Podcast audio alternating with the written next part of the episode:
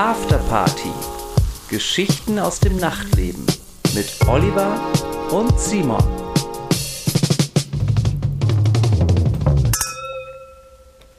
Hallo Olli, Hallo Simon, wie geht es dir? ähm, mir geht's gut. Das ist schön. Mir geht's auch gut. Äh, wir haben nämlich heute mal wieder einen Gast bei uns in der Sendung. Und zwar keinen geringeren als den lieben Robert, ähm, der Clubbetreiber vom Ritter Butzke hier in Berlin. Hallo Robert. Hallo. Dir geht's auch gut, hoffe ich. Du bist doch, et- etwas zerknautscht. Du hast mir erzählt, äh, dich hat's um 5 Uhr schon aus dem Bett gewor geworfen. Ja, das ist manchmal leider so, dass man ein bisschen durcheinander ist und manchmal nicht mehr ganz so gut schlafen kann. Ja, Olli zieht sich gerade aus. Vor allen Dingen in diesen Zeiten. Ja, äh, wir hatten auch schon in einer der letzten Folgen drüber gesprochen, Olli und ich, dass wir ja auch ähm, keine sehr guten Langschläfer sind. Also 5 Uhr ist ja fast schon meine Zeit. Hm, Ich eifere dir nach, Simon. Ja, ich das möchte ist- ein bisschen so werden wie du. Das ist schön. Aber du bist auch Vater, muss man sagen. Ja, also das hat ja auch Hand und Fuß. Also das hat einen Grund, warum das auch ein bisschen so ist wahrscheinlich, oder? Du fällst Hand wahrscheinlich... und Fuß finde ich ganz witzig in dem Kontext. Das Kind ja, hat Hand Gott sei und Dank. Fuß. Gott sei Dank.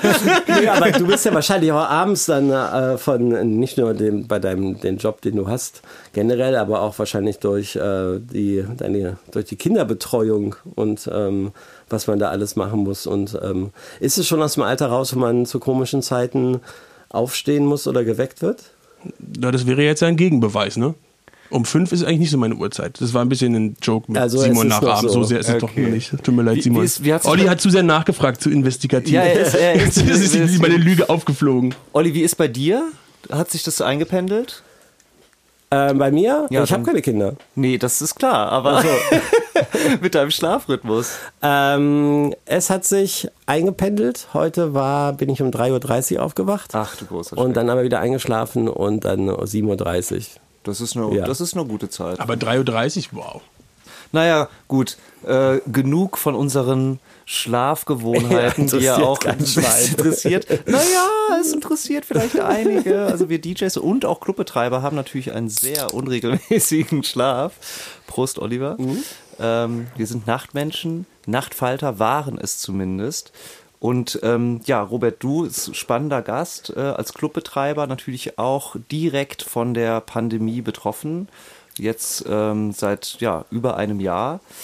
Und ähm, ja, vielleicht kannst du ja mal kurz äh, erklären, wie du als Clubbetreiber so die Anfänge der Pandemie wahrgenommen hast. Wann hast du so gefühlt, oh oh, da rollt was auf uns zu? Wann, wann musstet ihr den Club tatsächlich schließen?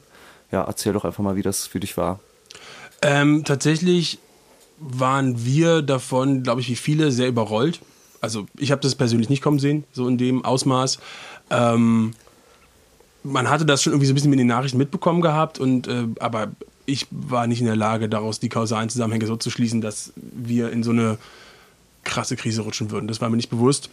Und natürlich haben wir uns im Team darüber abgesprochen gehabt, waren, haben das, denke ich, wie viele auch in Deutschland sehr auf die leichte Schulter genommen am Anfang. Waren, Man dachte ja auch, es geht schnell wieder vorbei. Ja, ne? ja. Ganz am Es Anfang. war so, Mai geht's wieder weiter. ja, das war ja, so, so das, zwei Monate ja, auch. ja. Ja. aber war nicht. Nö, das war nicht. Also wenn ich mich an Anfang März erinnere, also du hast ja gerade noch gefragt, wie wir das so diesen, diesen, diesen, diesen, da so reingefallen sind in diese, in die Situation. Ähm, weiß ich, ich kann mich noch sehr genau daran erinnern, das war ja dieser 13. März, was dieser Freitag war, dieser erste Freitag, der in Berlin dann halt auch, ähm, wo das so im Gespräch war, wird es nun schließen, wird es nicht schließen. Ähm, und da war ich, äh, wir haben da noch lange drüber gesprochen gehabt, die Woche vorher, können wir diesen Freitag machen, können wir es nicht machen. Und äh, dann, dann stand ja schon das im, vom Berg her auch im, im Raum, dass die dann sagen, okay, wir machen sehr lange irgendwie den Club zu, irgendwie auch für mehrere Wochen, ähm, wo wir dann halt sehr genau überlegt haben, können wir uns das leisten, Ja. wie lange wollen wir wieder aufhaben und so weiter. Dass wir dann da sehr lange hin und her überlegt hatten und dann dachten, ja, okay, wir versuchen es irgendwie.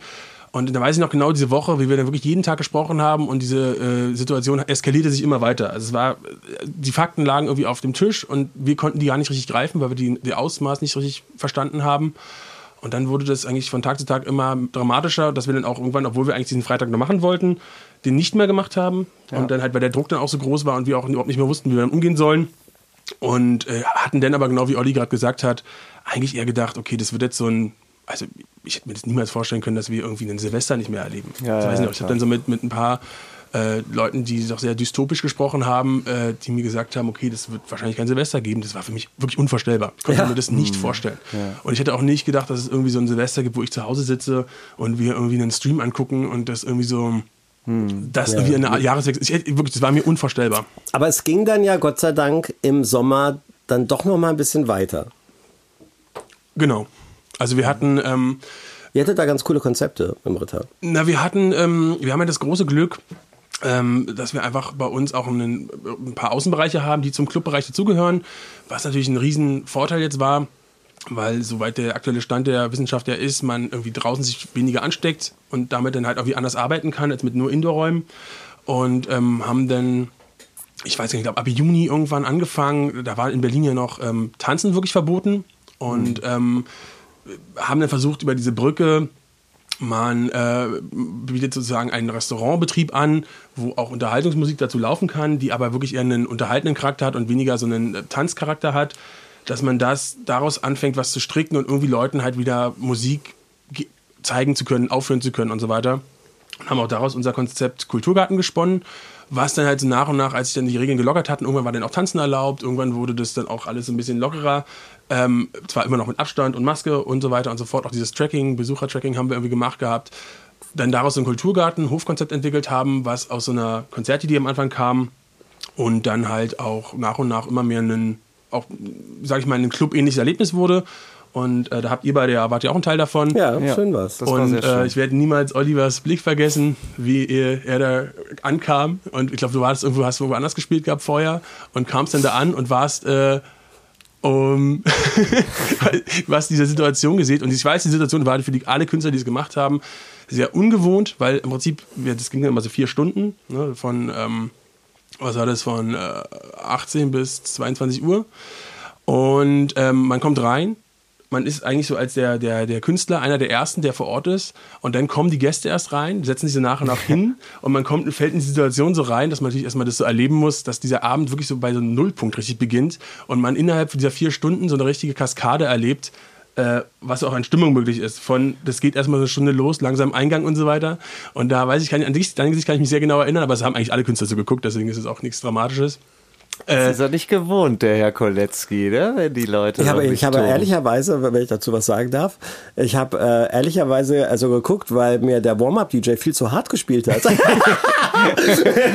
das war der Grund, weil ich kam da rein und dachte, oh wow, alle sitzen, alle essen, du kannst ganz lang locker dir dein Set aufbauen. Aber nix. Nix, nix. Da war natürlich mal wieder ein Warm-Up-DJ, der ordentlich gebrettert hat vor mir. Zu, zu, äh, äh, deswegen habe ich, glaube ich, so Hat's zu geguckt. gut gemacht. Ansonsten hat mir das alles sehr gut gefallen. Ah, Ja, okay. ihr habt ja da die äh, ganzen Couches aufgestellt und das sah super gemütlich aus. Und ich habe gleich gemerkt, äh, dass die Leute dann das auch äh, gemerkt haben, dass ich da war, das ganz toll angenommen haben. Alle waren so ein bisschen aufgeregt.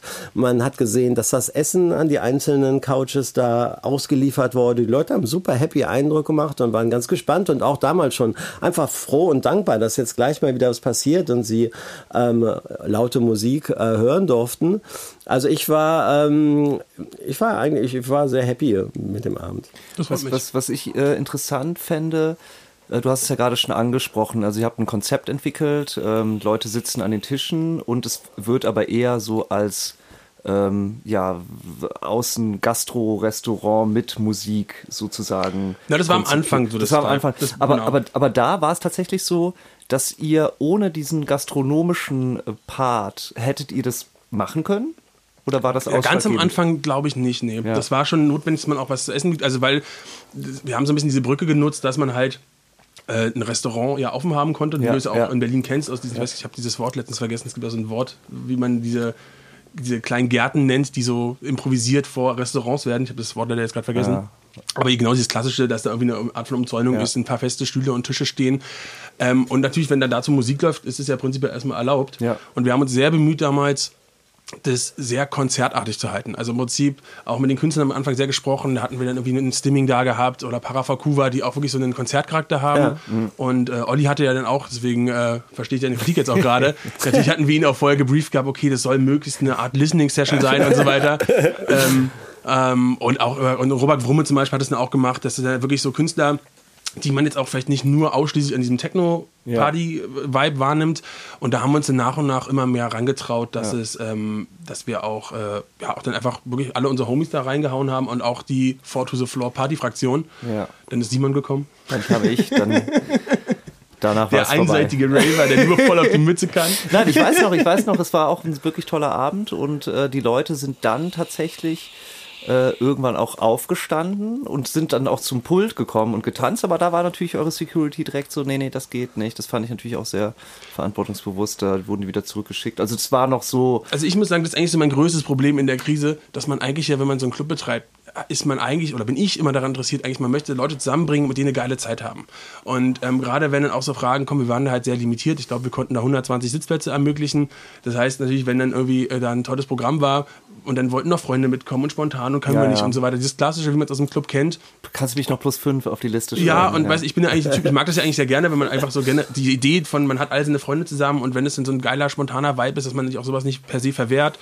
Und das tut mir eigentlich immer fast am meisten weh, dass man das so dann immer so rigoros da so eine Spaßbremse sein muss und irgendwie wenn man dann so einen Streamer aufzeichnet, dann wollen zwei Freunde irgendwie mitkommen, die mal irgendwie halt das, einfach nur ein bisschen laute Musik hören wollen und du kannst musst dann immer so äh, geht nicht und ja und hier und denk dran und so. Das ist halt natürlich auch so eine undankbare Rolle, wenn man eigentlich einen Club machen will, wo es Spaß und Freude und klar bringen alle mit so. Ja, das ja. Gefühl nee, also hat. so, ich habe das bei euch auch so wahrgenommen, dass ihr da sehr äh, strikt wart, was ja auch gut war.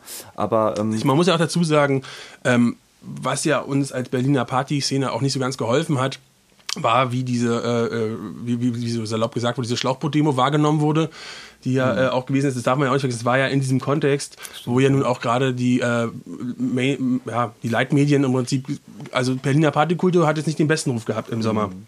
2020, wo wir wir natürlich auch versuchen wollten, mit unseren Konzepten da jetzt nicht noch einen weiteren Anhaltspunkt zu geben, dass im Prinzip daran wieder aufgehangen wird.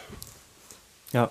Ähm, genau. Ja, aber ich finde es einfach, äh, ich fand das spannend und das haben wir hier in der Sendung auch ähm, oftmals thematisiert.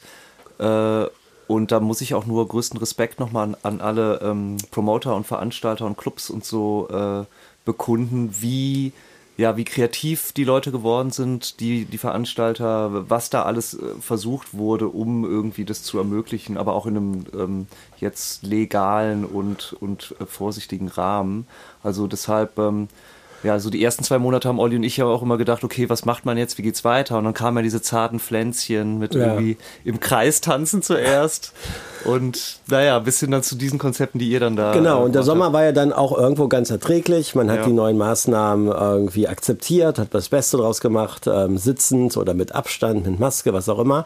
Aber dann wurde es zu kalt. Und dann kam der Herbst und Winter. Und ähm, wie habt ihr das dann erlebt? Na, so kalt war jetzt gar nicht so unser Hauptproblem. Ähm, wir hatten ja dann ähm, unser Clubjubiläum, was eigentlich als überbordend große, erfolgreiche Party geplant war, ähm, wollten wir nicht ganz ausfallen lassen, haben das dann irgendwie versucht, mit ähm, einem neuartigen Konzept in etwas reduzierter Form äh, stattfinden zu lassen. Und da ist ja dann auch Simon noch ein Teil von gewesen, weil er spontan noch äh, äh, Zeit hatte, da mit dabei zu sein, ist vorbeigekommen. Ähm, und äh, da hatten wir dann eine neue Version von äh, Konzept ausprobiert, was wir uns erarbeitet hatten. Also wir haben uns vielleicht Mit Heizpilzen. ohne Heizpilze tatsächlich, Ach so, mit dicker Jacke. mit dicker Jacke. Konzept. Zieht euch alle warm an. Ach so, also es waren dann vielmehr die Restriktionen, die euch da einen Strich durch die Rechnung gemacht haben. Genau, also wir hatten ein Konzept in der Tasche, was wir einmal probiert hatten, wo wir auch dann wirklich so ein neues Konzept, also das, das Konzept, was ihr gesprochen habt, das Kulturgartenkonzept, war extrem aufwendig. Also wir mussten natürlich vorher diesen Hof da immer irgendwie äh, bereitstellen, diese ganzen Möbel da aufbauen, das alles vorbereiten und so weiter, für dann irgendwie diese zwei, drei Stunden, die Kann man das macht. Dann ey. wurde das mit Tischservice immer äh, alles, das war so ein Personalaufwand, Ja. das war ein unfassbarer Aufwand, denn so eine, sag ich mal, jetzt doch überschaubar große Show irgendwie umzusetzen mit 100, 120 Leuten. Wo ja auch, muss man dazu sagen, ja auch nicht viel Geld hängen bleibt. Das Dann- haben wir eher gemacht, weil wir Bock drauf Genau. hatten. Also wir wollten natürlich irgendwie unseren Künstlern, mit denen wir uns verbunden fühlen, weiterhin eine Plattform bieten und wollten einfach halt den Leuten irgendwie auch was geben, dass es irgendwie halt wir auch versuchen, mit dieser Situation so kreativ wie möglich umzugehen.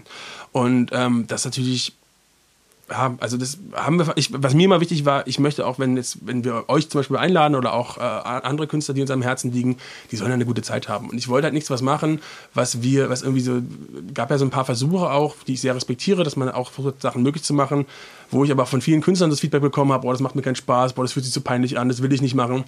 Ja. Deswegen war mir mal ganz wichtig, ähm, dass halt, wenn ihr da als Gäste hinkommt oder wenn da jemand als Gast, also sowohl als Zahlen, zahlender Gast als auch als Künstler, dass die da eine gute Zeit haben. Weil sonst finde ich, ist die Idee von, was, warum wir einen Club machen, völlig ad absurdum geführt. Ja, mhm. ja. Und das habt ihr auch gut hinbekommen. Vielen ja. Dank. Ähm, Im Winter, ich denke mal, weil euch jetzt auch dann nicht viel anderes übrig blieb, habt ihr euch dann auch auf ähm, Streams kon konzentriert? Na, wir waren im Prinzip, ähm, wie ich gerade schon gesagt habe, wir hatten uns ein Konzept erarbeitet gehabt, wie wir eigentlich so eine Art Winter Open Air durchführen wollten. Ja. Hatten dann da den ersten Versuch gemacht, wo Simon dabei war. Da wurde er als Testimonial dann auch danach ausgiebig befragt, wie er das empfunden hat, ob dann das leisten kann oder nicht. Also unter diesem Anspruch auch, okay, können wir das irgendwie jemandem anbieten? Und ähm, das gab dann soweit ganz gutes Feedback und es hat Spaß gemacht. Und dann waren wir eigentlich so, okay, jetzt machen wir zwei Wochen Pause, sortieren uns ein bisschen neu, planen das Programm und dann geht's los. Und dann kam uns dieser dann doch mittlerweile sehr ausufernde Lockdown entgegen, ja. der gesagt hat, nee, das macht ihr nicht. Und dann war natürlich immer so richtig Katerstimmung. Ne? Wir hatten dann wieder jetzt, hatten uns das Gefühl langsam mit einer Krise ein bisschen arrangiert, haben geguckt, wie sind Möglichkeiten und so weiter. Ja. Und da wurde dann mir ganz schön die, der Boden unter den Füßen weggerissen. Das heißt, das alles, was man so hatte, wo man jetzt dachte, okay, jetzt kann man irgendwie, man hat sich an die Situation gewöhnt gehabt, jetzt geht's da weiter und das musste ich total alles canceln. Ich hatte da auch so ein paar Künstler schon gesprochen und wir hatten auch ein paar Künstler, die ähm, äh, nicht im Kulturgarten stattfinden konnten, weil dann einfach hinten raus die Saison zu Ende war. Und dann war ich in so einem Gespräch und hey, und alle haben sich darauf gefreut, dass da was möglich sein könnte. Und dann musste ich die immer alle ewig vertrösten. Und das war mir dann, irgendwann habe ich dann gedacht, okay, wir müssen jetzt überlegen, was können wir noch weitermachen. Wir werden an dieser Stelle Live-Shows nicht weiterkommen. Und dann ja. haben wir uns überlegt, okay, wie können wir unsere Kreativität weiter ausleben, wie können wir weiter an, an unserer Szene arbeiten, weiter an tolle Dinge möglich machen. Und da kam dann natürlich auch die Idee dann irgendwann auf, okay, wir haben uns dann am Label sehr viel Gas gegeben, haben da wie da wirklich nochmal sehr viel Strukturarbeit gemacht, haben uns da besser aufgestellt, was, haben tolle Releases eingecheckt und so weiter. Und dann, okay, was machen wir weiter? Was können wir noch tun? Und dann kam die Idee auf, okay, wir wollen äh, das Streaming-Thema was ich persönlich so ein bisschen vernachlässigt hatte, weil ich das Gefühl hatte, dass da gerade so im März bis Mai-Bereich herum 2020 so viele gute Sachen und viele Sachen und einfach auch unfassbar viele Sachen einfach stattgefunden haben, dass ich da kein, nicht die Energie hatte, damit irgendwie reinzugehen in, diese, in dieses Thema und habe mich dann entschieden gehabt, okay, das lassen wir komplett sein. Und als es dann so Richtung Oktober war, hatte ich das Gefühl, das könnte jetzt mal wieder ein Thema sein, weil das jetzt gerade nicht total überbordend viele Leute machen. Und dann haben wir so angefangen, da die ersten Gehversuche, die wir schon gemacht hatten im Sommer. Da warst auch du dabei, Simon, fällt mir gerade auf. Ne? Ich bin, also du bist, äh, Simon ist Resident. Un unglaublich, wie oft ich dabei bin. Ja, aber es hat auch Spaß gemacht. Ähm, ganz kurz, um da mal einzuhaken. Ähm, Streaming habt ihr gemacht, wie viele andere, aber Streaming ist ja eigentlich auch nur für euch als Club ein, äh, ja, ein Schlüssel irgendwie Marketing zu betreiben, um sichtbar zu bleiben und zu sagen, hey, hier Ritter, Butze, Ritter Butzke, uns gibt es noch als Club.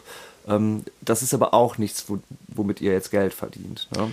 Genau, also ich habe mich dann in dem Thema sehr reingestürzt gehabt, hatte dann auch wirklich versucht, viele Gehversuche zu machen, da entsprechend Partner für zu finden oder auch ähm, versucht, ähm, mit dem Thema irgendwie auch äh, neben Sponsoren auch irgendwie Filmförderung und so ein Kram in so eine Richtung viel zu denken und irgendwie Sachen möglich zu machen. Bin da aber eigentlich permanent an Barrieren gestoßen. Viele äh, hatten Lust gehabt, das Projekt zu unterstützen. Ich war dann auch mit, mit der Stadt im Gespräch wegen ein paar Sachen und so weiter. Aber im Prinzip ist man einfach, äh, also die, diese Strukturen sind so groß, dass natürlich ich da mit einer Anfrage, die innerhalb von zwei, drei Wochen mal am besten beantwortet werden soll, mhm. das hat nicht zusammengepasst. Also da sind dann natürlich auch irgendwelche Fördertöpfe, die werden über ein Jahr vergeben, wenn ich da irgendwie im Oktober anfrage dann ist da nichts ja, zu holen. Ja. Und dann, äh, das war immer alles sehr zäh die ganze Zeit und auch dann das ein bisschen demotivierend. Und unser Ziel war, wir wollten einfach, auch da wäre die Idee, lass uns irgendwie versuchen, Leute im Rahmen unserer Möglichkeiten irgendwie Menschen glücklich zu machen, lass uns unseren Künstlern eine Plattform geben und lass uns gucken, wie wir da versuchen können, was Interessantes zu gestalten. Und mhm. für uns war dann auch klar, okay, der Fokus unserer Reihe äh, Ritter Butzke on Tour kann nicht darauf liegen, dass wir jetzt einfach nur unseren Club aufmachen, sondern wir müssen versuchen, da irgendwie mehr rauszuholen und hatten dann so die Idee, ähm, ja, diese, diese Idee über, also alle übergreifend, genreübergreifend, alle Kulturstätten, die ja irgendwie leer stehen in Berlin, ob man da nicht irgendwie einen Zugang zu finden kann und da mal irgendwie ein Projekt draus machen kann. Und dann haben wir so angefangen, dann halt die mal zu fragen. Waren dann zum Beispiel im Naturkundemuseum oder waren in der, im Friedrichstadtpalast, in der Staatsoper und so weiter. Ja, sah mega aus. Haben wir dann, genau, haben wir dann Künstler mitgenommen, äh, die uns nahestehen oder die wir interessant fanden und haben dann halt da versucht, ein spannendes Programm zu entwickeln. Und irgendwie wenigstens so ein bisschen auf einer Ebene den Leuten einen Mehrwert zu geben, so einen Stream zu gucken und halt ja. auch damit die Locations vorzustellen, was für die Stadt so ein bisschen zu tun ja. und zu sagen, guck mal. Ja, Kulturangebote als, als einfach miteinander zu verbinden. Ja, so Crossover-mäßig. Genau, ich weiß, ja. Staatsoper, ich war ganz witzig, dann sahen wir da irgendwie in der in der, in der, äh, in der, in der Loge von dem Intendanten, wo dann irgendwie regelmäßig Angela Merkel sitzt. Da haben wir ja. immer geguckt, auf welchem Stuhl könnte sie jetzt wo reingeschwitzt haben. und irgendwie, also das ist halt auch so ein Ort, wo ich da gestehen muss, ich war noch nie in der Staatsoper privat und äh, dann auch so einen Ort mal zu entdecken und das dann auch in der Pandemie zu machen, was wahrscheinlich eigentlich sonst niemals der Fall gewesen wäre oder ich einfach den Zugang dazu gehabt hätte. Und dann weiß ich noch, wir haben Penpot da gespielt und dann hat Thomas dann seine äh, gleich seine Mama angerufen, Mama, ich hab's geschafft, ich spiele in der Staatsoper. was natürlich cool war, dass man halt so eine Sachen halt machen kann, die sonst halt gar nicht gehen. Ja, ja ist schon ja, was Besonderes. Es ist halt auch schön, dass dann, äh, dass ihr dann versucht habt, sozusagen, ja, wie eben schon erwähnt, die kulturellen Institutionen, die jetzt sich vielleicht gar nicht so nahestehen, aber im, im Gesamtkontext einfach unsere Kultur, unser Freizeitangebot irgendwie ausmachen, die dann zusammenzufügen und irgendwie den Leuten auch näher zu bringen. Was ich dazu noch sagen will, was echt cool ist, und das hat mich sehr, sehr, war richtig inspirierend für mich, dass wie wir als äh, Technokultur es auch geschafft haben, mittlerweile ein Standing in dieser Stadt zu haben, dass du bei der Staatsoper anrufst und denen ein schönes Projekt vorschlägst und die auch sagen, ey, na klar, ihr seid genauso Musikakteur wie wir, ja. äh, bitte kommt gern vorbei, lasst uns was machen. Und die haben, also ich weiß nicht bei denen konkret, die hat sie mir erzählt, dass sie 99,9 Prozent eigentlich der Anfragen, da, jeden Tag kriegen die sieben, acht Anfragen für mhm. einen Videodreh, ähm, ablehnen. Und da fand ich es halt total spannend, dass wirklich wir als Technokultur es geschafft haben, gemeinsam alle ähm, da ein Standing zu erarbeiten, dass sogar so eine großen Kulturinstitutionen sagen, wow, ihr seid total gleichberechtigt neben ja. uns in dieser Stadt relevant. Ja. ja, weil man halt jetzt vielleicht auch irgendwie näher zusammenrückt und erkennt, äh, gegenseitig auch anerkennt, dass man kulturstiftend ist und dass man gebraucht wird. Aber hättest du dir das vorstellen können vor 20, 30 Jahren? Ich hätte es mir gewünscht. Äh, ich habe hab nie drüber nachgedacht, aber es ist eine ganz tolle Sache. Ich finde das super und hoffentlich geht das auch über die Pandemie hinaus. Ähm, ich wollte noch eine, auf eine Sache äh, eingehen. Jetzt, jetzt hattet ihr natürlich das große Glück auch ähm, mit diesem Hofbereich, mit dem Draußenbereich. Ihr konntet nun äh, im Sommer und im Herbst äh, Partys veranstalten. Du hast gerade erwähnt, ihr, ihr, macht ein Label, also ihr hattet irgendwie was zu tun. Ähm, bisschen Geld ist vielleicht reingekommen, aber natürlich auch für den Kopf ist es ja so eine Sache, dass man sich kreativ äh, weiterhin beschäftigt, dass man sichtbar bleibt nach außen hin. Ähm, nun haben aber ganz, ganz viele Clubs keinen Außenbereich ähm, und konnten jetzt seit einem Jahr gar nichts machen. Ähm, es sind viele Clubs jetzt schon geschlossen. Äh, es werden vielleicht sehr viele weitere äh, Clubs folgen. Kannst du mal so ein bisschen erklären, wie so ein, ja, ja, was so ein Club eigentlich ausmacht? Also jetzt zum Beispiel in eurem Fall, wie viel Festangestellte habt ihr? Wie viel ähm, Teilzeitkräfte arbeiten da? Also was, was heißt das eigentlich, wenn ein Club jetzt irgendwie ein Jahr lang schließen muss? Was, was hängt da so eigentlich alles dran? Ähm, also bei unser, wir sind, glaube ich, mittlerweile ein relativ großer Club. Ich glaube, zu diesem ganzen Komplex gehört, wir sind da irgendwie auf knapp 2000 Quadratmetern Fläche unterwegs, wo so alle Teilbereiche des, dieses Themas dazugehören. Wir haben, ich weiß, Mitarbeiter, ich kann sie gar nicht so ganz final sagen. Ich glaube, um die 130, 140 Mitarbeiter. Wow. Die sind größtenteils eigentlich alle bei uns angestellt. Natürlich jetzt auch nicht alle auf 40-Stunden-Basis, sondern natürlich auch entsprechend auf verschiedenen Ebenen. Aber ähm, also es ist schon halt wirklich ein mittelständisches Unternehmen. Es ist jetzt keine, ja.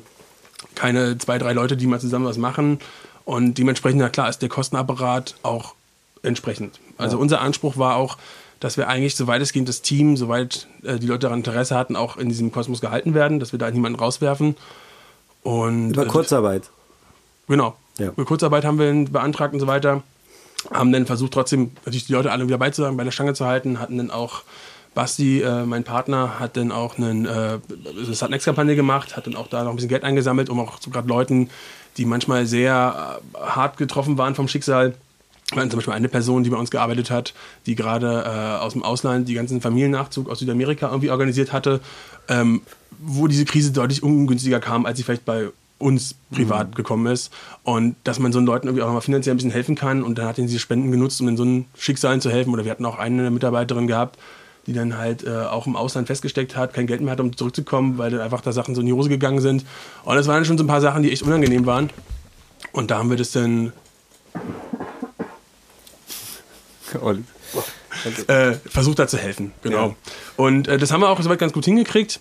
Aber natürlich mit diesem Anspruch heraus ist es natürlich auch jetzt nicht ganz so einfach äh, zu agieren und diese Events, die wir gemacht haben und auch dieses Labelarbeit äh, und so weiter, das sind alles keine Themen, mit denen man wirklich adäquat Geld verdient, nee, nee, um das klar, leisten klar zu können. Nee, ähm, wir haben äh, Gott sei Dank auch wirklich äh, haben diese Hilfen zum Großteil bei uns gut gegriffen. Mhm. Ich glaube auch, das ist der große Vorteil von einer Veranstaltungsstätte gegenüber zum Beispiel einem solo selbstständigen Künstler, dass natürlich so ein Betrieb für den Staat ein bisschen greifbarer ist und auch ein bisschen irgendwie nachvollziehbar ist weshalb wir auch Hilfen da bei uns angekommen sind und wir auch eine entsprechende Fixkosten hatten, die angerichtet werden konnten und eigentlich, so weiter. Eigentlich, äh, muss ich kurz unterbrechen, eigentlich ist es bei uns Solo-Selbstständigen auch sehr greifbar und nachvollziehbar, weil dann nimmt man sich einfach den äh, Einkommensteuerbescheid aus dem letzten Jahr und dann dementsprechend äh, stellt man dann Hilfen zur Aber Verfügung. Aber wir wissen ja beide, dass als international tourender Künstler da du spielst so viel im Ausland. Ja, ich spiele im Ausland und bekomme kein Geld, deswegen, aber muss trotzdem volle Steuer zahlen. Das muss mir auch noch ein Politiker erklären. Aber ähm, vielleicht noch mal ganz kurz für die Zuhörer zum Verständnis. Ähm, was kostet so ein Club im Monat so circa? Also was, was also, sind das so für Kosten, über die wir hier überhaupt sprechen? Pauschal kann man das natürlich wahnsinnig schwer sagen. Also natürlich gibt es auch verschiedene äh, Kostenfaktoren, die bei Clubs verschieden ausfallen. Also zum Beispiel hat ein Watergate, glaube ich, eine höhere Miete als wir die haben, einfach weil die Lage exponierter Standort, ist und klar. der Standort natürlich einfach ein ganz anderer ist. Ähm, bei uns ist die Miete jetzt verhältnismäßig noch günstig. Das ist halt auch natürlich eine schöne Sache, dass wir das mit dem der GSG äh, soweit bis jetzt ganz gut hingekriegt haben, dass die auch Lust haben, da einen Club zu haben in diesem, in diesem Standort und ähm, wir eine gewisse Planungssicherheit auch haben. Ähm, ich kann es dir final gar nicht genau sagen, habe ich mich jetzt nicht so genau vorbereitet ja, drauf. Ja. Aber also, das sind schon wirklich mehrere 10.000 Euro, die im Monat da anfallen. Also um die 80.000 Euro Fixkosten werden wir da wahrscheinlich schon haben. Wow. Allein schon wegen Personalkosten, ne? Ja, Personal, die, die Miete, alles. Also da kommt so viel ja, zusammen. Ne? Klar, klar. Das läuft erstmal alles weiter. Also fast ähm, eine Million Euro, kann man sagen, seit Pandemiebeginn. Pi mal Daumen. Ich will mich ja. darauf nicht festlegen, nee, nee, weil ich nee, jetzt musst, darauf gebaut habe. Aber, es aber auf jeden also, Fall, es kostet glaube, alles viel Geld. Ja. Ich glaube, was einfach wahrscheinlich die entscheidende Information ist, die du auch, ähm, die ich hier mitgeben möchte, ist, so ein Clubbetrieb ist vielleicht doch nicht nur so ein, so ein Hobby, wie viele Menschen das so das Gefühl haben, sondern es ist wirklich ein, ein ja, mittlerweile ein, ein Geschäft, ein Betrieb, der auch eine, eine, Relevanz hat für die Stadt und auch einfach auch eine gewisse Verantwortung mit sich bringt. Und wahrscheinlich für dich äh, auch eine Art Lebenseinstellung. Also wenn man dich äh, ein bisschen besser kennt oder vielleicht auch sogar, wenn man dich nur ein bisschen kennt, merkt man, mit was für einem Enthusiasmus du dahinter bist und mit welcher Power und, und wenn man mit dir zusammengearbeitet hat, merkt man, ähm, ja, wie viel Arbeit, wie viel Zeit und wie viel Liebe du ähm, in diesen Club und in den Veranstaltungen im Allgemeinen steckst, ins Booking besonders. Und ähm, ich kann mir vorstellen, dass dieser ganze Pandemieverlauf eine immense psychische Belastung äh, für dich darstellen muss. Ähm, hast du jetzt zwischendurch auch schon mal ähm, ans Aufhören gedacht und sagst, ey, pf, ich schmeiß, das ist mir zu krass irgendwie, ich, ich, ich verschulde mich vielleicht sogar privat, ähm, es wächst mir alles über den Kopf, ich, ich, ich, ich, ich höre jetzt einfach auf? Ähm, also erstmal vielen Dank. äh, nee, aber also tatsächlich habe ich da sehr oft drüber nachgedacht, ja. Also ich habe sehr viel darüber nachgedacht, okay, willst du das, äh, willst du das hier weitermachen? Vor allem, was für mich so ein Punkt war, also wollen ist eigentlich das Falsche. Ich, ich wollte das immer weitermachen und ich habe mich auch sehr äh, verliebt in diese Szene. Mir macht es so unglaublich viel Freude. Ich habe da sehr viel Spaß dran gehabt und ich habe auch, mir hat sehr gefallen, auch so, so viel Euphorie zu geben als so eine Art, als ein Kulturaktivist, der irgendwie Leuten Freude bringt.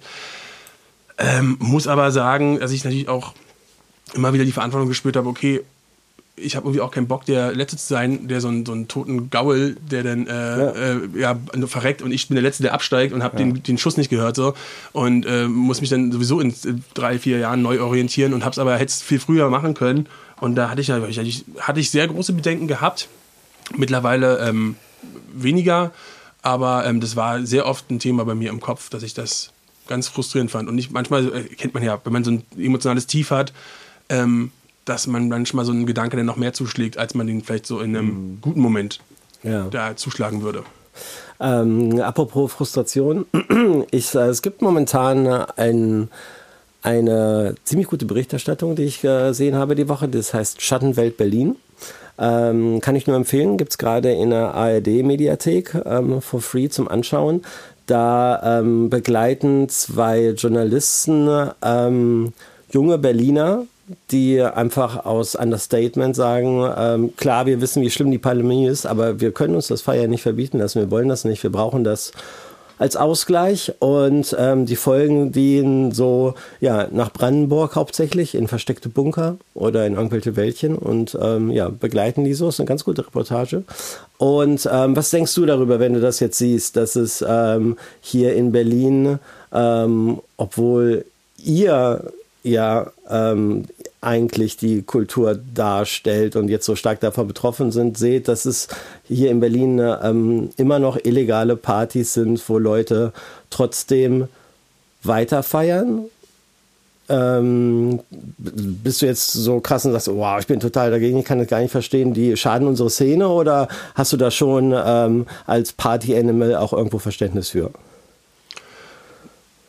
Also da muss ich so pauschal sagen, so final zu Ende gedacht habe ich da jetzt keine Meinung zu. Ich persönlich, das denke ich, können wir alle drei hier, wie wir sitzen, komplett nachvollziehen, dass man Bock hat, Party zu machen. Klar. Das äh, kann ich komplett nachvollziehen. Und ich habe irgendwo auch mal so Schönes gelesen gehabt, dass es ja auch irgendwie das Privileg der Jugend ist, auch äh, ja, auf Regeln zu scheißen, einfach auch mal ein bisschen nicht auszuleben. Ähm, und nicht diese Verantwortung zu haben. Ähm, das kann ich irgendwo nachvollziehen. Natürlich ist diese, hat man eine gewisse ja, gesellschaftliche Verantwortung irgendwie auch. Für uns persönlich kam das nie so richtig in Frage, weil wir halt auch das Gefühl hatten, dass wir als einen, also gerade, ich hatte ja vorhin ja darüber gesprochen gehabt, dass wir so auch anerkannt werden aus der, von der Hochkultur und so weiter. Und ich hatte so das Gefühl gehabt, mit dem Standing, was wir uns als Clubkultur in Berlin erarbeitet haben, steht es uns nicht zu, da auf alles zu scheißen und wenn es da äh, Regeln gibt, die einfach zu ignorieren. Deswegen war das für ja. uns ganz klar, dass wir uns da, wir versuchen auch wirklich so gut es geht, keine Partys bei uns im Club zu machen. Also wir machen gar keine Partys, aber selbst wenn ein Stream da stattfindet, versuchen wir, das habe ich ja auch vorhin gesagt gehabt, niemanden, dass es nicht irgendwie als Party ausufert oder sich das Gefühl von Leuten entsteht, dass es das wird. Nicht, dass doch die Polizei vorbeikommt. Mhm. Ja, zum Beispiel. Also ich, das, also ich glaube halt wirklich, dass das halt unserer, unserer Clubkultur sehr schaden würde, wenn halt dann äh, so ein reißerischer Bildartikel darauf taucht, wie, äh, oh, hier illegale Party im Ritterbutzke. Da möchte ich ganz gern unseren Namen, so gut ich kann, irgendwie raushalten aus so einem Schlagzeilen und diesen Weg umgehen. Ähm, aber natürlich kann ich es als Privatperson auch mit nachvollziehen, dass man Party machen möchte. Und natürlich, umso länger diese Krise geht, desto mehr verstehe ich auch den Frust, der hochkommt und dass man irgendwann auch sagt, okay, ich bin pandemiemüde und ich kann das einfach nicht mehr aushalten. Ähm, Mütend ist ja jetzt das neue Wort. Ne? Wütend. Also ich, du merkst, ich habe da eine ambivalente Meinung zu. Ich kann ja. das gar nicht so final jetzt auf einen reißerischen Satz runterbrechen. Und ich denke, das ist ja diese wankelmütige Situation, das kann man auch nachvollziehen, dass man dann irgendwann ich glaube, auch. Ich glaube, es kommt auch darauf an, äh, wie jetzt die Party da gemacht wird. Und ich weiß jetzt nicht, ob du dich auf diese Reportage beziehst, aber wenn man jetzt nach Brandenburg geht und da irgendwie so ein 1000-Mann-Rave äh, hochzieht, ist es wahrscheinlich dann noch was anderes, als wenn man jetzt mit 30, 40 Leuten irgendwie im Wald Das war steht. kleiner, worüber ja, da berichtet ja, ja, wurde. Ähm, aber ja, ich sehe es ähnlich wie du. Es ist, ähm, Tut mir leid, Olli. Ja, was? Nee, nee, nö, nö. Ich finde nee, deine, ich, find, ich find deine, ich, ich find deine Verantwortung, äh, äh, deine Antwort total super, ja, irgendwie, äh, so wie okay. du die äh, gegeben hast. Ah, äh, nebenbei möchte ich nochmal äh, sagen, dass du auch hier ein, ein, sehr guter Sprecher bist. Ja? Ähm, ah. Also in der Zeit, ja, ich beobachte das ja hier in der Zeit, hätten wir beide schon 50 Mal äh gesagt, das so stimmt. viel wieder redet. Das, das Aber float hier richtig durch. ähm, du lässt uns hier schlecht ab. Ich habe so ein bisschen das Gefühl, so ein bisschen, bisschen, bisschen drückend. Euer Podcast ist ja eigentlich so ein bisschen, bisschen nein, euphorisch. Nein. Ja, und deswegen möchte ich jetzt umschwenken. Jetzt deswegen möchte ich jetzt umschwenken, wo wir über so viel Negatives gesprochen haben, aber es bleibt uns alles anderes übrig. Wir sprechen ja hier über die Clubkultur und das ist halt alles nicht so rosig, aber man kann ja auch über Perspektiven äh, sprechen. Im, in der Schweiz gab es äh, frohe Kunde dieses Wochenende. Der Schweizer ähm, Gesundheitsminister hat äh, erklärt, dass ab 1. Juli wieder Open Airs bis 1000 Leute erlaubt sein werden und ab yes. 1. September ab 1. September bis 5000 Leute. Wow. Ja, ähm, was ähm, da natürlich bei den Veranstaltern wie Naturklang oder den Hive Club ähm, für frohen Mutes gesorgt hat. Ähm, denkst du, das ähm, passiert uns hier auch bald in Germany? Mm, grundsätzlich ja ich glaube, also da hoffe ich sehr drauf und das ist natürlich auch der Anker, an den ich mich festhalte, dass wir eine Art von Konzept wieder bei uns im Club machen können, Open Air, dass wir einen, ähm, wir arbeiten an so ein paar Festival-Ideen und Open Air-Ideen. Da haben wir ein paar Locations schon in, gescoutet, vorbereitet, erste Vorbereitungen getroffen. Open-Air-Locations, die nicht auf eurem Gelände sind. Genau. Also Ah. einfach auch zu versuchen, dass man da so ein bisschen gucken kann, was man, also einfach halt Türen aufzustoßen und zu schauen, was möglich ist. Ja. Ähm, auch das ist natürlich wesentlich frustrierender, als man das manchmal so denkt. Ne? Also ich meine, ich äh, denke mir manchmal mal so, naja, ich meine, wenn natürlich, also Open-Air-Clubs waren ja auch schon vor der Corona-Krise eine coole Sache. Und wenn es in Berlin davon 5 Millionen Spots gegeben hätte, die alle nur nicht benutzt worden wären, hätte da wohl schon jemand was gemacht mal. Ähm, aber wir versuchen halt unser Möglichstes, irgendwie Optionen zu schaffen. Und jetzt diese ganzen Überbrückungen, die wir haben und die ganzen Konzepte und so weiter, an denen wir gerade arbeiten und die auch so ein bisschen als Lückenfüller da sind. Ne? Wir, das, also wir betreiben unter anderem auch so ein Testzentrum mittlerweile, ähm, was natürlich jetzt nicht unser neuer Lebensinhalt werden soll, sondern wir wollen gern weiter zurück zur Musik, wir wollen weiterhin Ja. Veranstaltungen machen so und versuchen natürlich auch da parallel und so gut wie es geht auf ein ja, mannigfaltiges Szenario vorzubereiten, um dann halt ein paar coole Sachen auch in der Pipeline zu haben und dann auch loslegen zu können. Was ist deine Prognose, so, so datumstechnisch? Wann, wann könnte es in Deutschland wieder losgehen? Ist ganz schwer gerade. Ja, wir sind ja immer noch, mit der wir Glaskugel. sind immer noch im Lockdown. Es ist ganz schwer. Ich muss, ich muss dazu sagen, ich habe ähm, ähm, diese Theorie mit einigen Künstlern und auch Agenten und so weiter schon besprochen gehabt, dass äh, Deutschland wahrscheinlich, äh, dass es jetzt in Deutschland die Booking-Struktur wahrscheinlich wieder ein bisschen regionaler wird und dieses ganze internationale Reisen und so nicht mehr so ein Thema wird. Und allein mit dieser Prognose, die ich dann irgendwann Mitte, Ende letzten Jahres getroffen hatte und nun sowas von daneben liege, dass im Prinzip wahrscheinlich spielt ihr beide zuerst wieder eine USA-Tour, bevor ihr hier einen relevanten Gig hattet. Das, finde ich halt schon krass. Das hätte ich nie, überhaupt niemals so gedacht. Deswegen äh, ist das wirklich eher gerade so eine wirklich so ein, so ein im- improvisiertes Rumstochern in der ja, Zukunft als wirklich eine valide Aussage. Ja. Ähm, ja, es ist unglaublich schwer. Die Inzidenz muss erstmal runter, ne? Davor braucht man, glaube ich, gar nicht nachzudenken.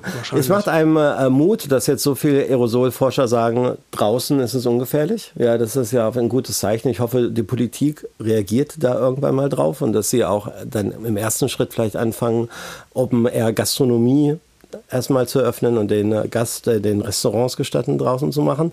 Und wenn das funktioniert, kann man ja sagen, okay, ihr seht es selbst irgendwie, draußen beim Essen steckt man sich nicht ein. Jetzt können wir den nächsten Schritt auch gehen und können auch kleine Open Airs, vielleicht erstmal bis 300 Leute, uns gucken, wie das läuft und sich dann langsam steigern. Also ich bin persönlich auch sehr optimistisch, dass wir noch einen ähnlichen Sommer erleben werden. Wenigstens wie letztes Jahr. Na, wir dürfen ja nicht äh, vergessen, dass ähm, wir letztes Jahr auch erst im Juni, Juli wirklich angefangen haben. Und die, wirklich Ja. die relevanten Shows, die wir bei uns dann gemacht haben, die so ein bisschen aufs Konzept einzahlen, was wir besprochen hatten, die fingen erst auch im Juli an. Und ähm, ich glaube, dass jetzt auch, jetzt sind wir ja gerade Ende April, ähm, dass da ja noch einige Wochen dazwischen kommen und diese volatile Entwicklung der Pandemie, das ist so viel Zeit bis dahin noch. Ja. Ich denke, da kann auch noch viel Positives passieren. Also, Also Fusion findet statt, oder was? ich bin sehr dafür. Ja, und glaubst du es? Das ist schon echt viele Leute, die die vorhaben. Ja. Also, Toi, toi, ne, toi. wir lachen hier nicht über die Fusion, Nein, ich möchte sagen, wir lachen mit der Fusion Toi, toi, toi. in der Hoffnung und in der Bewunderung, dass sie sich so hohe Ziele stecken mit einem sehr guten Konzept, ähm, was offensichtlich viel Arbeit war, das auszu, sich Absolut. auszudenken, irgendwie, was Hand und Fuß hat. Ähm, aber du hast schon recht, das sind natürlich wirklich sehr viele Leute. in dem Fahrwasser versuchen wir natürlich auch gerade, also du weißt ja auch, wir arbeiten ja auch beim Festival, bin ich auch mit beteiligt. Ja. Und auch da werden wir, arbeiten wir auch an ähnlichen Konzepten Ah, gerade. Ne? stimmt. Da- Das wurde auch in zwei geteilt. Das wurde auch, werden wir auch in zwei Teilen stattfinden lassen.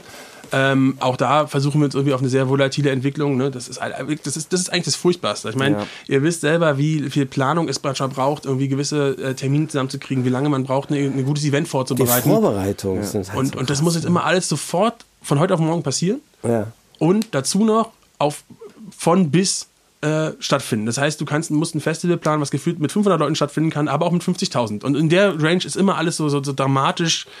Das irgendwie, du sollst auf alles vorbereitet sein, du sollst tausend Sachen vor, äh, hinkriegen, das äh, soll dann trotzdem ein spannendes Programm bleiben, der Anspruch bleibt weiterhin hoch. Ja. Und das ist schon ganz schön, ist schon äh, viel. Ja, ja deshalb auch nochmal an der Stelle ganz großen Respekt ähm, und Dankeschön an alle Promoter, an alle Clubbetreiber, Festivalbetreiber, weil es ist genau das, was du sagst. Ne? Also für uns DJs ist es ja schon eine totale Umgewöhnung. Ich meine, ähm, wir, Olli und ich haben ja das große Glück, dass wir sehr viele Auftritte haben und da weißt du ja selber, da sind wir im Januar schon irgendwie das halbe Jahr durchgebucht und da wissen wir ungefähr, das und das passiert. Und ähm, wir müssen uns aber am Ende des Tages ja trotzdem einfach nur irgendwo in Zug, Auto oder Flugzeug setzen und dahin gurken und unseren Gig absolvieren. Äh, aber auch wir haben natürlich diese Planungssicherheit nicht mehr. Aber was ihr ja macht, das, das, das dauert ja ein ganzes Jahr teilweise. Also so ein viel Festival Fusion, das ist ja eine, eine Riesenarbeit, die dahinter steckt. Und da aber dann auf so Day by Day zu arbeiten und zu reagieren, das ist schon eine Mammutleistung und deshalb, äh, ja, großen Respekt. Aber ich denke auch, also um auch vielleicht den Ball nochmal zurückzuspielen an euch, ähm, das ist ein bisschen, glaube ich, unser aller Aufgabe und ich auch so, so, eine, so eine Künstlerkarriere, die man ja irgendwie sich aufgebaut hat. Ähm, auch die kann man ja nicht einfach jetzt sterben lassen und zwei Jahre irgendwie ruhen. Egal in welcher Größenordnung man als Künstler auch aktiv war. Olli jetzt mit Album. Das, Ja. der hat Ja. die Zeit gut genutzt. Na, aber nicht nur Album, auch das Format, was ihr hier entwickelt habt zum Beispiel, was ja wahrscheinlich auch ohne Pandemie niemals stattgefunden hätte. Ja. Ähm, das ist halt schon cool, dass halt auch äh, äh, da Leute kreativ bleiben und ich finde es auch so ein bisschen unsere Verantwortung als die Kulturschaffenden und Kreativen, dass wir auch jetzt nicht einfach aufgeben, sondern irgendwie gucken, wie finden wir irgendwie äh, Möglichkeiten zu wirken und stattzufinden und äh, Ideen zu entwickeln. Und deswegen auch äh, danke, dass ihr hier sowas auch macht, was irgendwie auch äh, diese, diese Idee von Nightlife weiterhin hochhält. Sehr gerne. Sehr gerne. Ähm, sag mal, ihr habt ja beim Ritter Butzke, ihr seid ja nicht nur ein Club, sondern ihr habt ja auch ein Label. Ritter Butzke Studio. Wir haben uns umbenannt. Oh, da bin ich nicht up to date. Und zwar, das Problem war, alle haben immer gesagt, wo ist das Studio vom Ritter Butzke? und das Problem ist, dass wir, dass wir deswegen äh, uns in Ritter Butzke Records umbenannt haben und jetzt daran ja. arbeiten, im Club ein Studio umzusetzen. Damit wir dann, Dann auch wieder ein, zurück und dann wieder zurück. Die ewige ihr baut da gerade aus, oder was? Wir haben das vor, der Plan ist, ja, wir, wir, hatten ja nun sehr viel Zeit, uns mit unserem Laden zu beschäftigen. Den haben wir komplett umgebaut. Ich lade euch auch herzlich ein, nochmal vorbeizukommen, weil es jetzt sehr anders aussieht. Wir haben ein paar Sachen echt krass verändert. Ähm, und äh, hatten, äh, haben da wirklich sehr viel Energie und Geld nochmal reingesteckt gehabt, weil wir positiv sind und an die Zukunft glauben und eigentlich auch gesagt haben, okay, wenn wir jetzt schon mal die Chance, ich habe die Anführungszeichen gerade gemacht, äh, bekommen, ähm, dass wir äh, jetzt Luft haben, nochmal den Club vielleicht neu zu denken und Sachen anzugehen, dass wir es dann jetzt nochmal geil ausbauen. Damit sind wir jetzt aber leider auch bis Ende des Jahres langsam fertig und jetzt den Club wieder umzubauen, wenn da noch keiner gesehen hat, wie der aktuell aussieht, war irgendwie dämlich. Deswegen haben wir uns jetzt auf neue Projekte gestürzt und haben die Idee entwickelt, ein eigenes Studio da reinzubauen. Ja. Wow. Vielleicht gibst du uns ein paar Tipps, Olli, wenn wir denn da soweit sind. Im Studiobau. Naja, du hast doch Ahnung davon. Na, aber hallo, sowas von gar nicht. Ich, ich hätte Alter. denn ganz gern, dass wir so ein paar schöne Bilder machen, du und Simon Oberkörper frei mit so einem Akkuschrauber in der Hand und einer Coca-Cola Light, das wäre doch was. Jeder von den 80 Millionen in Deutschland weiß, dass ich zwei linke Hände habe. Das glaubt ja kein Schwein, Mann. Okay, aber da darf man gespannt sein. Ich hoffe, also das, äh, ich glaube, die Idee wird euch beiden gefallen. Ja, Schön. Sehr schön. Ja, also ich habe schon ein Studio, aber äh, das ist dann gedacht auch für eure Musiker auf eurem Label. Dass die da Musik machen ne, können. wir wollen einfach, wir wollen im Prinzip, wir sehen uns ja als ein, als ein kreativer Ort, wo wir mit Künstlern zusammen arbeiten können. Und ähm, deswegen wollte ich dich jetzt eigentlich nicht aussprechen, aber ich sage es trotzdem jetzt, wenn du fragst so genau nach, jetzt komme ich nicht mehr aus der Nummer raus. Ja. Äh, nee, wir haben die Idee, das im Prinzip diese, ähm, das Studio an den Backstage mit anzukoppeln.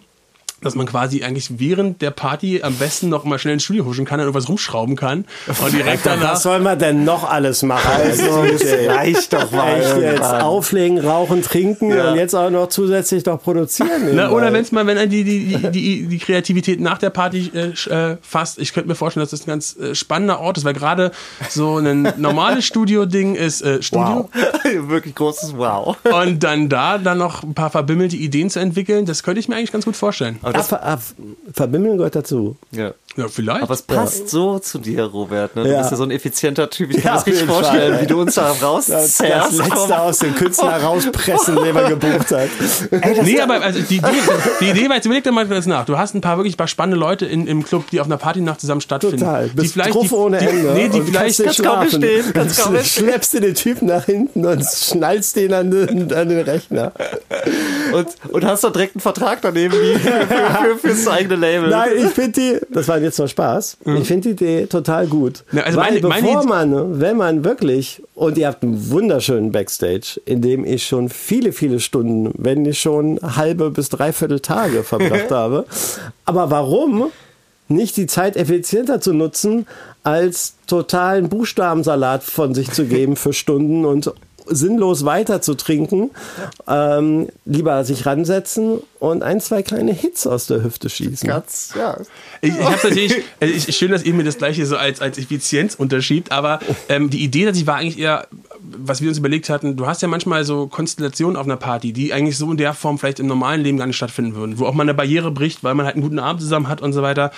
Und eigentlich vielleicht aus, das, aus so einer Momentum herum heraus auch vielleicht was Spannendes entsteht, was eigentlich so man niemals angehen würde. Also wo auch vielleicht Konstellationen entstehen und ein kreativer Mehrwert entsteht. Das war die Idee dahinter. Ja. Ähm, wenn natürlich auch was dabei rauskommt, was man irgendwie rausbringen kann und Spaß macht, okay, Na kann man klar, darüber nachdenken. das ist ja Voll. Nee, aber Das- die ich Idee ist wirklich gut. darin, dass Buch man mich einfach- einfach an dem Abend zusammen mit DJ Kotze, dann mache ich mit dir einen Track zusammen. Aber wäre doch geil, wenn man sowas hinkriegen ja, würde. nee, ne? Und ich, also ich finde, und also gerade, ihr kennt das ja auch, wenn man dann vielleicht, wir, wir geben, also gerade wenn man so, so äh, konzipierte Nächte hat, wo wir eine SVT-Nacht machen oder mit dir, Simon, eine coole Nacht geplant haben, du hast irgendwie viele Freunde eingeladen, du machst vielleicht vorhin ein schönes Artist-Dinner oder sowas, man kommt in so einen geilen Vibe rein und dann äh, kann ist das eine Option, das ist ja ein Angebot. Das ist ja, nicht, dass niemand da sitzen muss. Also ähm, das klappt ja sowieso nicht. So auf kreativ sein, auf Knopfdruck ist ja eher schwierig. Aber so eine Option zu haben, dass sowas möglich sein könnte und dass man vielleicht irgendwie auch, wenn man einen Track spielt, den man eben gerade noch erstmal erstellt hat oder sowas. Also ich fand die Idee ganz charmant, weil das eigentlich so in der Konstellation manchmal gar nicht möglich ist und auch sich danach wieder zurückziehen zu können und vielleicht an sowas noch, wenn man gerade Bock hat und wenn nicht, kann man auch weiter einfach mit dem Backstage sitzen. Das ist auch okay. Also ihr macht euch schon, lustig. ja, ich finde Ihr macht euch Gedanken. Ihr macht euch Gedanken, äh, ihr versucht kreativ zu bleiben, euch selbst zu beschäftigen, den anderen Leuten da draußen eine Beschäftigung zu geben und einen Mehrwert. Und das finde ich äh, toll, ist auch eigentlich ein schönes Schlusswort und ähm, ein ja, Signal vielleicht an alle, an, an, an alle zumindest, die sich das dann auch äh, leisten können. Ähm, Lasst einfach- euch nicht hängen. lasst euch nicht hängen, gebt nicht auf, äh, glaubt daran, dass es weitergeht und ähm, ja, irgendwann wird es weitergehen und dann tanzen wir alle wieder glücklich zusammen. Vielen Dank, dass du da warst, Robert. Dankeschön. Tschüssi. Tschüss. Tschüss.